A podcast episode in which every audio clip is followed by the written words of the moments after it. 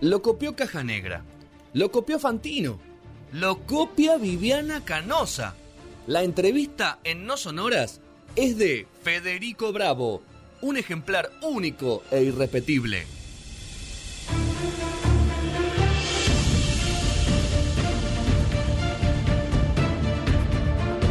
Segundo bloque de No Sonoras, 19.34 de este lunes 11 de julio, 19.07 de la noche, como dice mi amigo Sergio Visiglia, que está acá a mi derecha. Y llegamos en el momento... ¿7 de la noche, no? No, no, sos vos es el que dice eso. Llegamos al momento de la entrevista, eh, la cual voy a dar un contexto para que Cecilia, que ya está eh, ahí enganchada esperando para, para charlar con nosotros, entienda también por qué. Eh, una de mis inquietudes, esto a título personal, que ya lo hablamos recién, Sergio, una de mis inquietudes es la vejez, ¿no? Que lo hablábamos recién. Cómo llegar, de qué manera, eh, físicamente, mentalmente, es uno de los, por lo menos de mi parte, obviamente lo tendré que tratar en algún momento que nunca fui a terapia, pero en algún momento lo tendré que tratar en terapia, de que, cómo llegar, cómo, cómo vivirlo. Y a partir de, alguna recomendación de newsletter que van cayendo de otro, llega al, newsletter de, Cecilia, a la cual, a la cual eh, Cecilia Absaz estamos hablando, que ya está conectada. Cecilia, ¿cómo estás? Buenas noches, buenas tardes. Hola, buenas tardes. ¿Cómo estás vos? Muy bien. Bueno, y a partir de eso, alguna recomendación, mucha gente te recomienda ese newsletter que venís escribiendo, Cecilia, y a partir de eso encontré un montón de conceptos. Y uno de los que más que, que nos reíamos anteriormente es que a Cecilia es fanática de una serie como soy yo, que es The Wire, que no mucha gente es fanática.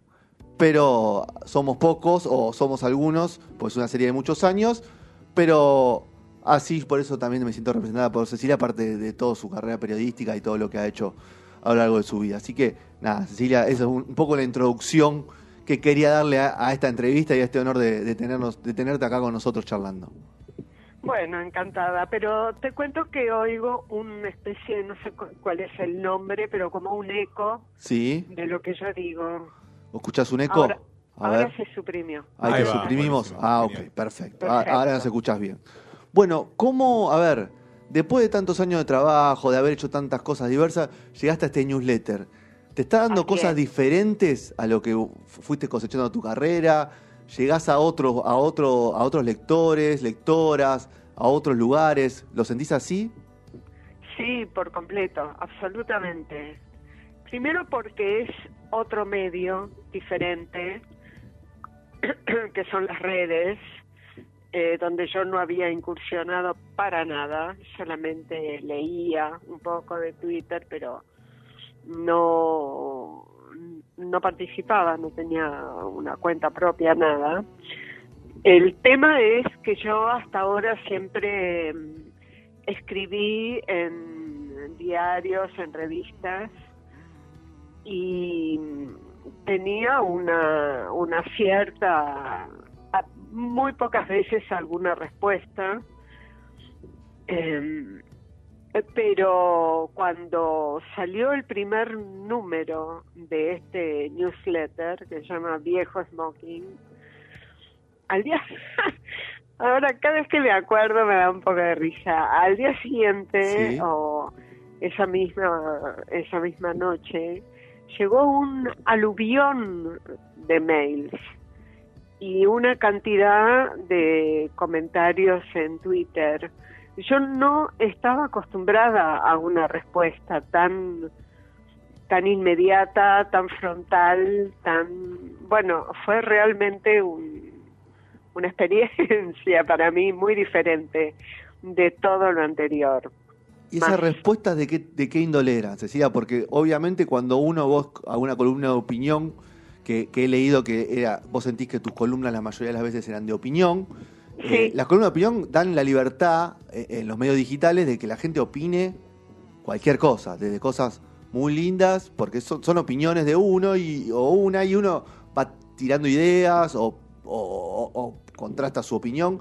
Pero acá, ¿qué tipo de, de- de mensajes recibías? ¿De felicitaciones? ¿De disparadores que ayudan a otra persona?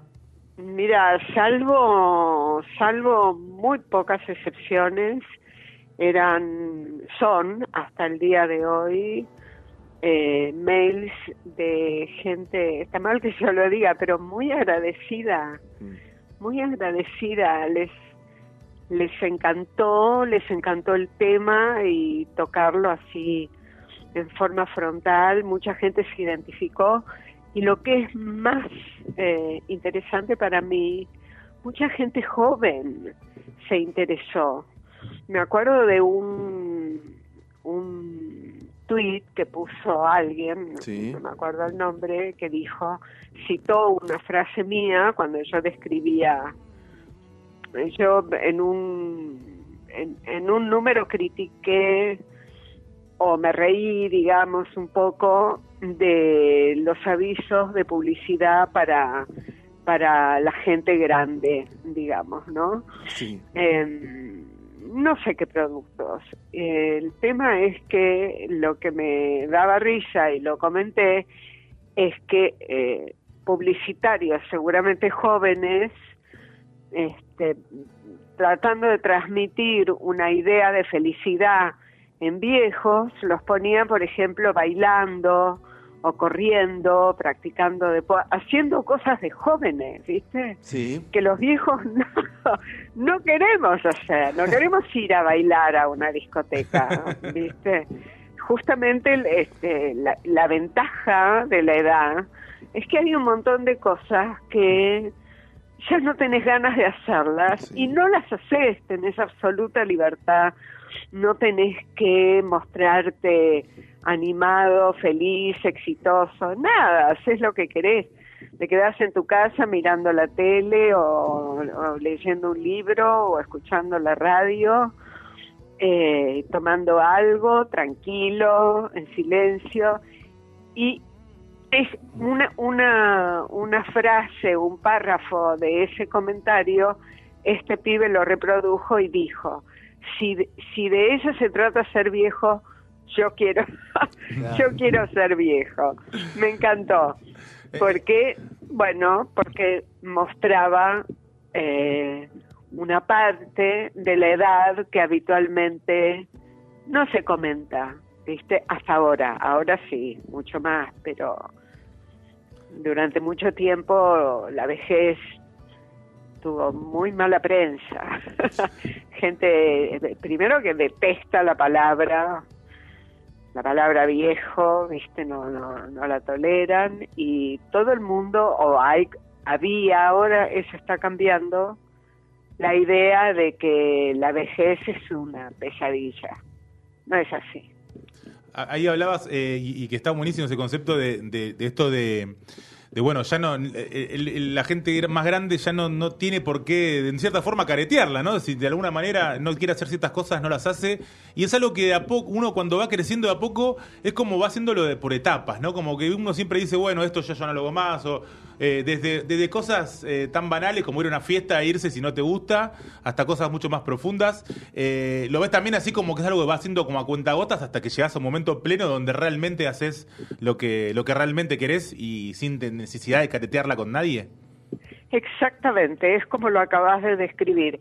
Y lo que decís de irte de la fiesta es importante porque hay una cantidad de situaciones que llega un momento en tu vida que vos decís, ¿qué estoy haciendo acá? ¿Viste? ¿Quién me mandó? De pronto te das cuenta que no la estás pasando bien, no necesariamente una fiesta, digamos, mm. otras cosas, algún recital o no sé, cosas a, a, las que uno hace todo el tiempo. De pronto decís, no la estoy pasando bien, ¿qué estoy haciendo acá? Y es una decisión transformadora. es, como vos decís, es por etapas, es de a poco. Y es de a poco como vas encontrando una manera de vivir que, que la pasás muy bien, ¿viste? Con algunas, algunos requisitos básicos, naturalmente, ¿no? Estamos hablando de situaciones de indigencia o de pobreza o de necesidades. Cubiertas las necesidades básicas, es una es un gran momento de la vida, te puedo asegurar. Buenísimo. Eh, Cecilia, y ya me meto un poco más en lo técnico, en lo literario. ¿Te costó encontrar un lenguaje para el newsletter o, o lo fuiste o se fue formando a medida que ibas ibas eh, eh, semana a semana construyéndolo? No, no, me costó, me costó llegar. Es como un libro Mm. o una nota. Bueno, las notas depende de los medios donde van, pero en un libro, eh, lo, antes de empezar, lo primero que tenés que encontrar es el tono, el tono para contar la historia que, que tenés que, que querés contar. Acá sí, efectivamente, eh, me costó encontrar el tono, pero en- mientras busqué, una vez que encontré el tono, salió el número uno y a partir de ahí ya lo tenía, ¿viste? Sí, sí, sí, Ah. sí. Fue, fue, no fue cambiando demasiado, es más o menos lo que es y ya llevamos tres años Claro. haciéndolo todos los domingos sin falta. Claro, no, no, a ver, eh, Es tremendo. vos, vos decís, o sea, no, no cambia, la cuenta, pero ¿no? le, ca- le cambias la temática mucho, Claro, mucho, nada que ver con nadie, nada que ver con nada, o sea, no, o sea, no, nunca tratás de retomar alguna idea de- del newsletter anterior. Por lo pronto, yo los que los que leí que vengo leyendo bastante seguido. eh, y, y cómo, a ver, eso habla de, de- de vos, de, de todo el- todo lo que has leído, lo que has- todo lo que has visto, eh, de siempre hay una temática, siempre hay un concepto que te dispara y a partir de eso desandar todo eh, el camino. Por eso te digo, o sea, el contenido eh, lo refrescás en la semana, va disparando, tenés una batería de temas que vas a ir- que, que ya tenés eh, pautado charlar, la actualidad te, te llama en algo. Bueno, mira, la actualidad más vale no. Pre- Prefiero evitar. Al principio tenía como un aluvión de, de- de ideas, Sí. todo lo que tenía acumulado, porque esto fue una idea de mi hija, no fue una idea mía hacer esto.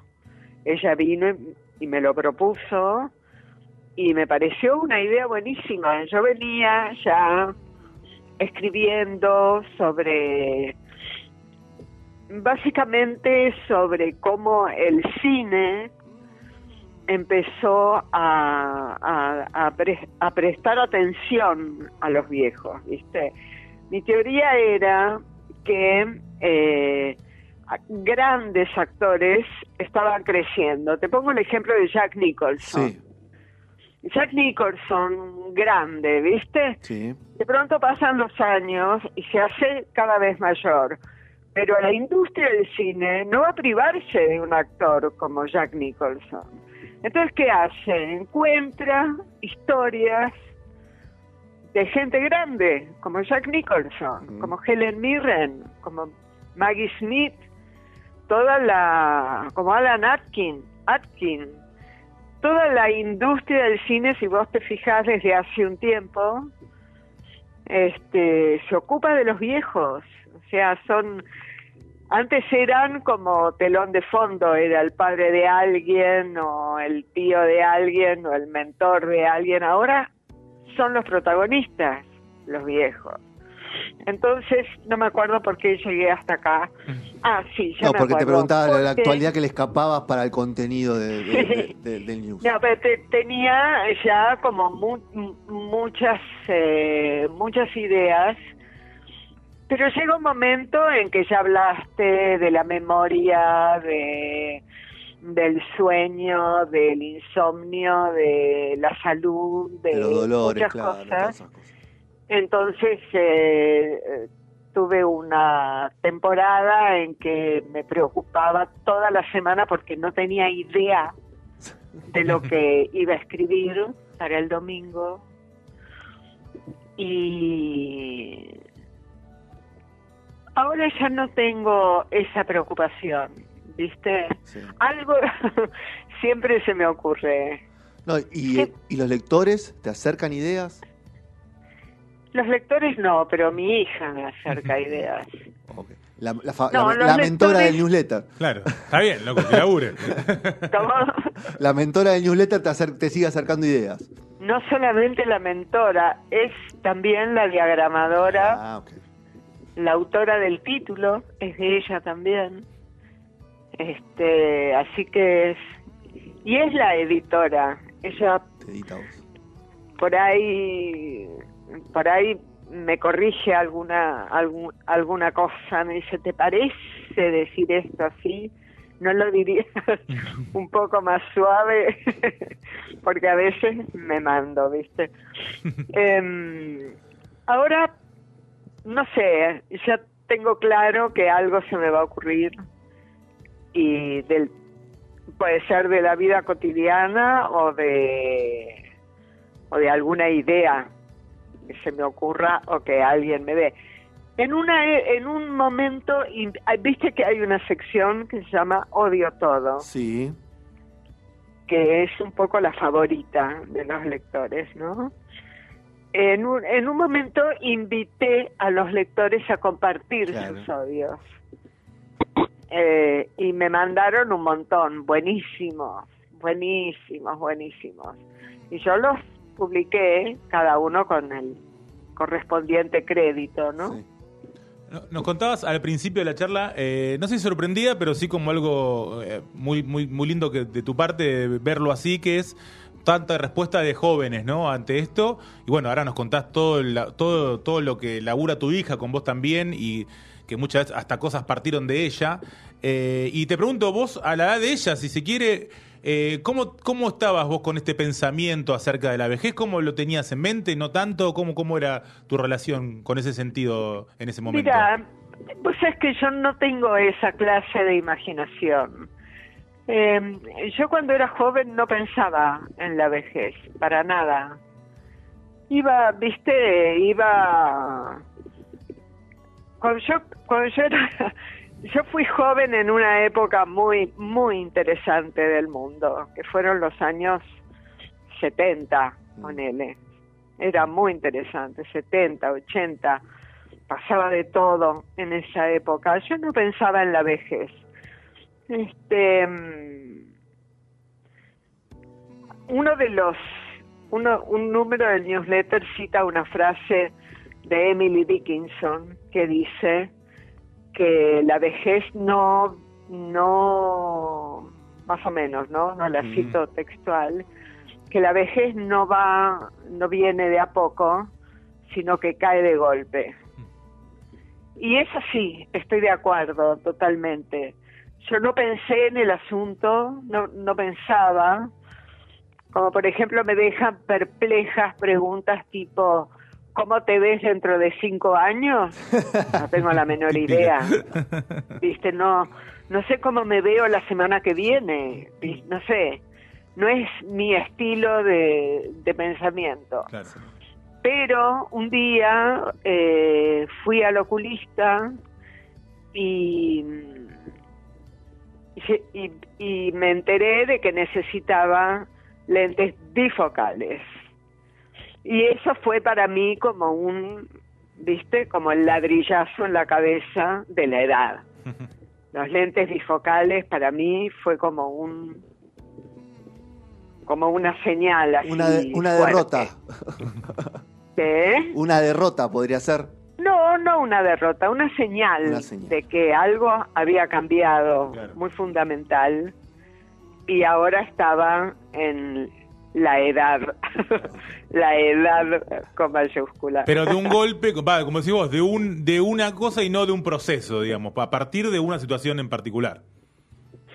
Bueno, sí, una situación en particular. En la que caes, digamos, en eso, ¿no? Claro. ¿Cómo? No, entendí lo que dijiste. Claro, eh, esa situación capaz te hace caer en la cuestión, obviamente siempre hay un proceso. Exacto, mm. caes ahí, mm. te hace caer en, en eso. Cuando te das cuenta, por ejemplo, de que la gente no te tutea más. Y cuando alguien te tutea a esta edad, te agradeces mucho. Es muy es muy simpático. La primera vez que alguien me cedió el asiento en un colectivo fue un shock, ¿viste? Pero bueno, eh, no sé. Es como el interesante. Es como el chiste siempre que, que, le va pasando a uno de, joven cuando te empiezan a decir señor, ¿no? Que uno eh, lo empieza a tomar como sorpresa en joda, pero es como capaz de las primeras cosas que se me vienen a la mente de que tal vez un nene te, no sé, te ve en la calle y te dice señor y uno dice, wow, me dijo señor. Sí, ahí está. Los nenes son mandados a hacer para eso. Porque no te ahorran nada. Claro, muy bien. Cecilia, por mi parte, la, la última, ya para, para cerrar. Eh, ¿Consumiste algunos newsletters? ¿Lees algún newsletter? ¿Te interesaste más por los newsletters a partir de, de, la, de la creación del tuyo? ¿Ya, ¿Ya leías algo? Porque ahora es un como está un poco fuerte Claro, el están furor. de moda. Sí, está muy de moda nuevamente. Mira, antes de los newsletters, hace unos años, estaban de moda los blogs. Sí. Y yo leía dos, dos de esos blogs que me gustaban mucho. Uno de Jorge Bernardes, un periodista y sobre crítico de cine, que tenía un blog muy bueno, que me encantaba. Eh, no me acuerdo el nombre, el nombre de ese blog.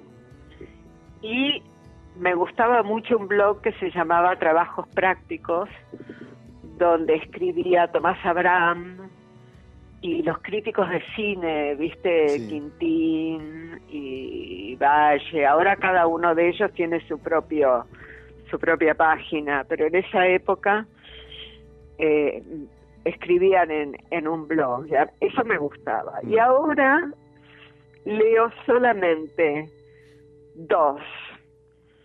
Leo el de, no, tres, Tres. en realidad. Leo el de mm, Valentín Muro, cómo funcionan las cosas, que es maravilloso y además este él me enseñó muchas cosas de cómo es muy joven, por ejemplo, Mm. Valentín Muro.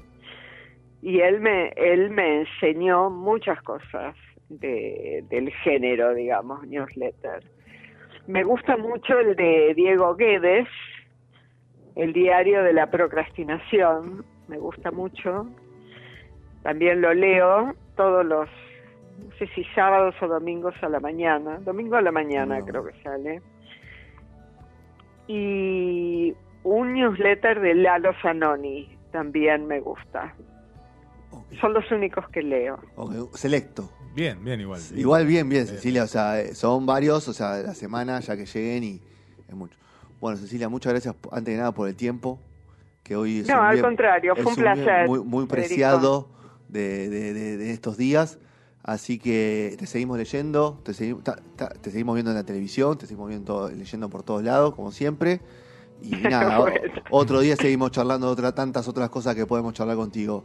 Eh, Cómo no, hoy me pareció muy, muy importante charlar sobre esto porque la vejez es un tema que, que hay, que hay que visibilizar, hay que mostrar en los medios y hay que mostrar que hay una cara hermosa de la vejez, obviamente con todas las, la- la- lo- las variables y los, y, y los puntos que vos marcaste a lo largo de la charla, pero es una parte hermosa de la vida y hay que saber disfrutarla como, como tantas otras. Así es. Así que beso grande, Ceci, que te Bueno. y que te todo. Otro para, para vos y para Sergio. Dale, Hasta muchas pronto. gracias, hasta luego, chau, chau. Chao. Bueno, Cecilia Hermosa ha charla, ¿eh? pasado Mm. un tema que a mí me inquieta muchísimo. Sí, sí, sí, te, te, Me, inquieta muchísimo y me atrapa muchísimo. Y, en- y ese espacio Sí, que, sí. que tiene Cecilia en viejosmocking.com.ar, donde vos te suscribís a newsletter, aparte de, de- de mostrar su, su bagaje cultural, que no se lo quise decir el mío, pero todos sabemos que tiene un bagaje cultural enorme, que a veces te pasa el trapo con lecturas que uno ni, ni cerca está. qué es, ni ¿no? cerca Sí, está. sí, sí, sí. O sea, me siento representado cuando veo un nombre que conozco. Claro, al revés. ¿no? El último, por ejemplo, nombraba este Proust. Yo ayer no lo leí, pero el anterior había nombrado a Proust, que uno lo conoce de nombre, pero quizás no leyó Claro, mucho. Claro, claro. Eh, y, y nada, la verdad que está buenísimo, así que recomendable para, para todas edades. ¿eh? Tenés 20, Seguro. te puedes suscribir, tenés 60, suscribite. Eh, y tenés, si tenés 70 y no accedes tanto a, la- a lo digital, pedirle a alguien que te suscriba Ah, y que te lo bien. imprima y te lo deje. Exacto, exacto. Así que bueno. Bueno, nos vamos a cerrar este momento de entrevista